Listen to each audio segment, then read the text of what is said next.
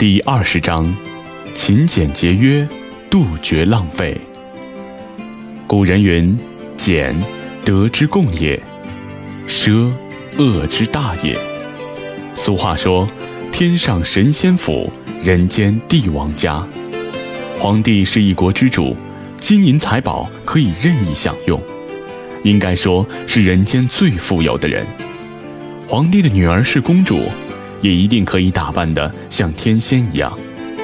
可是，宋朝的开国皇帝赵匡胤却不一样，他不但生活简朴，反对奢侈，还严格教育子女，在生活上也讲究简朴。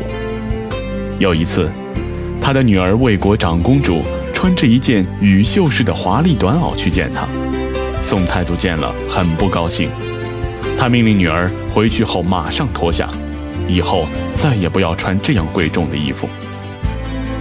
魏国长公主很不理解，撅着嘴巴说：“宫里翠羽很多，我是公主，一件短袄只用了一点儿，有什么要紧？”宋太祖严厉地说：“正因为你是公主，所以才不能享用。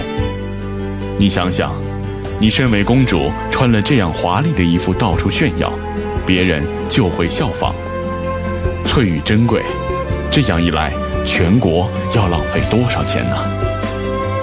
你现在的地位和生活已经够优越了，不要身在福中不知福，要十分珍惜才是。怎么可以铺张浪费呢？公主没办法，只好脱去那件美丽的翠玉短袄，但心里还有点想不通。有一天，她试探性地问宋太祖：“父皇。”您做皇帝的时间也不短了，进进出出老是坐那顶旧轿子，也该用黄金装饰装饰了。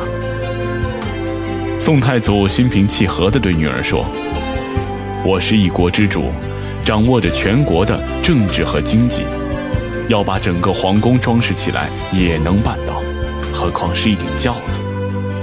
但古人说得好，让一人治理天下，不能让天下供奉一人。”我正应该这样做。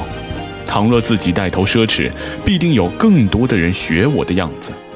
到时候，天下的百姓就会怨恨我，反对我。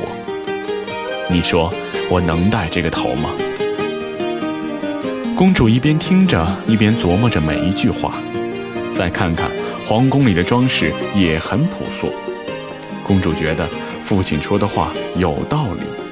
于是，就诚心诚意地向父亲磕头道歉。一个人修身养性需要勤俭节约，一个国家富强进步同样也需要勤俭节约。那么，我们应该怎样去培养这种好习惯呢？这要与我们平时的生活相联系。当你准备把一大碗饭菜倒掉的时候，你应该想想，灾区人民连饭都吃不饱。当你打开水龙头懒得去关的时候，你应该想想世界水资源枯竭的问题。当你掏出零钱走向小吃店的时候，你应该想想这里面包含了父母多少血汗。经常这样约束自己，不知不觉，你就会养成一种勤俭节约的好习惯。历览前贤国与家，成由勤俭。游奢，李商隐。